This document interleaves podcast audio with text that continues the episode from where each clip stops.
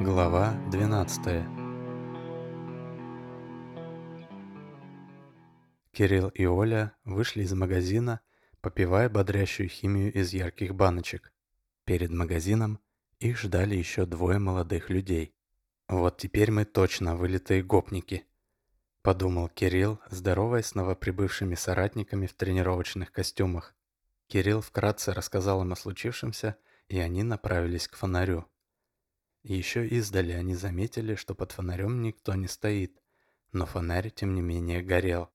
Четверка молодых людей прибавила ход, желая побыстрее выяснить, как это возможно. Но уже на подступе к фонарю все стало понятно. Сначала никто из них не придал значению темному пятну на верхушке фонаря, но по мере приближения они увидели, что темное пятно – это Денис. Он каким-то образом умудрился залезть на самую верхушку фонаря. Там он прижимался всем телом к той части столба, которая ближе к лампе имела плавный изгиб. Они встали прямо под фонарем и все вместе уставились на Дениса. Он, в свою очередь, смотрел на них сверху вниз и ехидно улыбался. «А что только четверо?» — крикнул Денис сверху. «Уверены, что вчетвером со мной справитесь? Собрали бы уже толпу десять человек, чтобы наверняка». «Ну ты, конечно, и мудак!» С нескрываемой злостью в голосе ответил Кирилл. «И что теперь делать будем?» Растерянно спросила Оля. «Не знаю», — огрызнулся Кирилл. «Меня все это уже достало. Мы уже час с этим придурком нянчимся. Я сейчас Юрию Петровичу позвоню и попрошу, чтобы он с травматом сюда приехал». «Не нужен травмат», — воскликнул один из новичков. «Мы сюда ехали проезжали стройку заброшенную в соседнем квартале. Тут недалеко. Там по-любому какой-нибудь дрын будет или арматура. Пару тычков арматурой в жопу, и эта обезьяна сама спустится. Недалеко, говоришь? Переспросил Кирилл. Да, минут за двадцать туда-обратно сгоняю. Давай тогда, бегом за арматурой, мы тебя тут ждем. Новичок молча кивнул и трусцой побежал за угол дома. «Ну что, придурок, ты же понимаешь, что у тебя нет шансов?» Обратился Кирилл к Денису. «Мы по-любому тебя достанем. Снизу было сложно увидеть, что Денис делал там наверху. Приходилось смотреть прямо на горящую лампу фонаря. Денис же сверху наоборот прекрасно видел, что происходило в ярко освещенном пространстве под ним. Все трое карауливших устали стоять с задранными вверх головами. Да и следить за Денисом было не нужно, поэтому они перестали на него смотреть и начали обсуждать какие-то свои дела. Кирилл прислонился спиной к фонарю, Оля и оставшийся новоприбывший стояли напротив него. Денис наблюдал за ними и изо всех сил прижимался к верхушке фонаря. Несмотря на то, что он почти лежал на сгибе столба, чтобы оставаться в таком положении, нужно было прилагать немало усилий. Денис понимал, долго он так не продержится, а уклоняться от арматуры в таком положении было и вовсе нереально. Поэтому он решил действовать, пока карауливших было только трое. Денис нащупал и достал из кармана увесистый внешний аккумулятор и приготовился. Сделав несколько быстрых вдохов и выдохов, он прицелился, насколько это было возможно, прижимаясь к фонарю, и швырнул аккумулятор в одного из новоприбывших. Тот все это время стоял напротив Кирилла и Оли и что-то им увлеченно рассказывал. Гаджет-булыжник угодил парню прямо в бровь. И хоть Денис специально бросал не изо всех сил, да и замахнуться не было особой возможности, для рассечения брови много не надо. Парень вскрикнул и сделал несколько шагов назад. Он хотел было поднять голову, чтобы посмотреть, что случилось, но из рассечения тут же обильно хлынула кровь. В это самое время Денис спрыгнул сверху прямо на Кирилла и повалил его на землю. Первые несколько секунд Кирилл был оглушен внезапным ударом, но через несколько мгновений он пришел в себя и смог перевернуться на спину. Он попытался схватить сидевшего на нем сверху Дениса за шею, но тот сумел перехватить одну из рук и начал ее выворачивать. Кирилл второй рукой зацепился за ворот футболки Дениса и рванул изо всех сил. Футболка порвалась, но и Дениса удалось повалить в бок. Они продолжали валяться на земле около минуты. Борьба наверняка продолжалась бы долго – но в этот раз Оля оказалась гораздо расторопнее. Она все-таки нашла перцовый баллончик в сумке и, подбежав к кувыркающимся борцам, применила свое оружие. Оля попыталась нанести основной удар в лицо Дениса, но положение дерущихся постоянно менялось. К тому же они находились очень близко друг к другу, так что удар пришелся по обоим. Денис и Кирилл моментально прекратили бороться и, громко матерясь, начали кашлять и тереть глаза. «Оля, блядь, ты совсем ебанулась, что ли?» Весь в соплях и слезах крикнул Кирилл. «А что мне оставалось делать?» Истерично ответила Оля. «Вы с ним чуть ли не в обнимку валялись».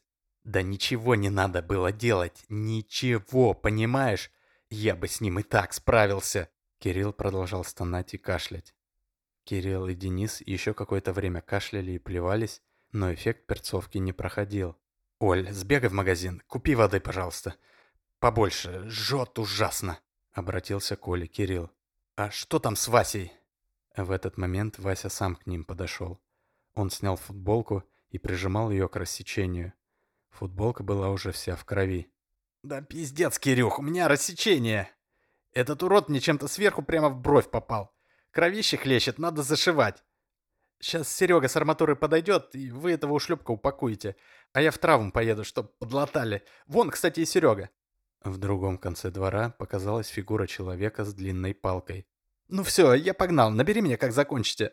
Бросил Вася и быстрым шагом пошел навстречу соратнику. Сергей шел к фонарю, сжимая в руке арматуру. Увидев Васю с окровавленным лицом, он остановился и вопросительно посмотрел на раненого. Но Вася не стал ничего рассказывать, а просто махнул рукой и пошел в сторону дороги. Сергей ускорился и вскоре подошел к фонарю. «Что у вас тут стряслось? Там Вася весь в крови», — спросил он, подойдя к Кириллу. «Не спрашивай, Серег, у нас тут лютая дичь», — откашлявшись, ответил Кирилл. «Этот ебанько сначала Васю чем-то запустил и прямо в бровь попал. Там рассечение, и Вася в травму поехал зашивать. А потом он на меня с фонаря прыгнул и на землю повалил. Оля со страху перцовкой жахнула, хотела в него, но досталась нам обоим. Сейчас она воды принесет, я умоюсь и будем заканчивать. «Давай я его сейчас уработаю, чтобы он больше не выебывался», — предложил Сергей и сделал шаг в сторону Дениса. «Не надо», — отмахнулся Кирилл, продолжая кашлять. «Какой-то мужик с четвертого этажа сказал, что за нами следит. Если будем жестить, он ментов вызовет». «Очень жаль. Я бы его сейчас быстро к Васе в травму отправил». «Ладно, сейчас главное быстрее закончить. Меня все это уже в край заебало. Планировали за 15 минут управиться, а не полночи тут возиться». Запыхавшись, к ним прибежала Оля, держа в руках пакеты с бутылками минералки. Кирилл быстро вытащил одну бутылку из пакета и начал жадно пить воду, периодически останавливаясь для того, чтобы полить водой себе на глаза. «Ему тоже дай одну бутылку», — сказал Кирилл, указав рукой на Дениса. «Мы же не изверги». Оля достала одну бутылку из пакета и протянула Денису. «Спасибо», — выдавил из себя Денис, после чего начал ту же процедуру, что и Кирилл. Прошло еще несколько минут, прежде чем Денис и Кирилл смогли подняться на ноги и нормально видеть, что происходит вокруг. Приступы кашля стали реже и короче, но действие перцовки все еще ощущалось.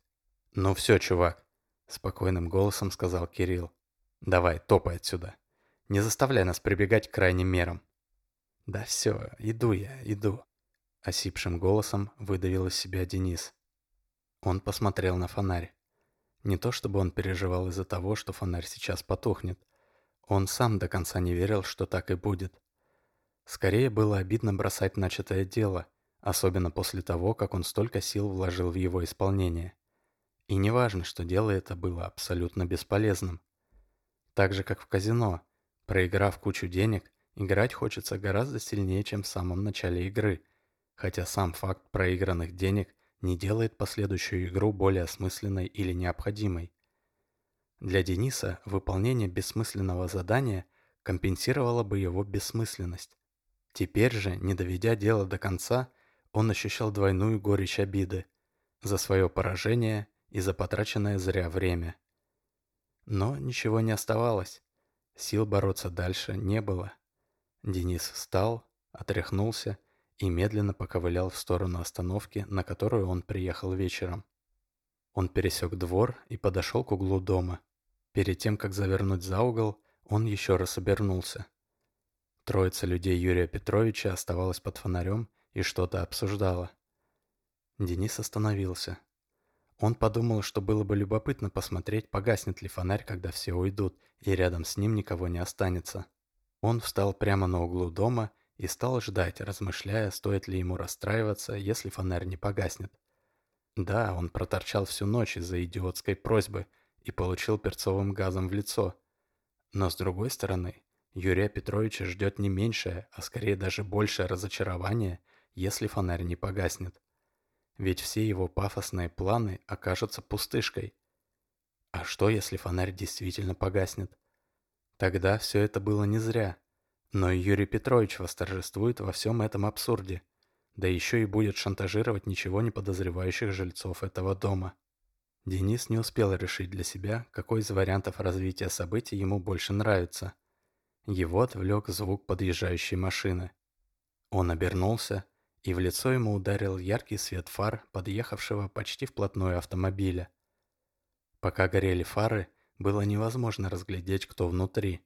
Когда свет фар наконец погас, Денис протер глаза и начал вглядываться в темноту салона. Сначала очертания водителя просто показались Денису знакомыми. Но когда его глаза привыкли к темноте, он увидел, что за рулем была Маша.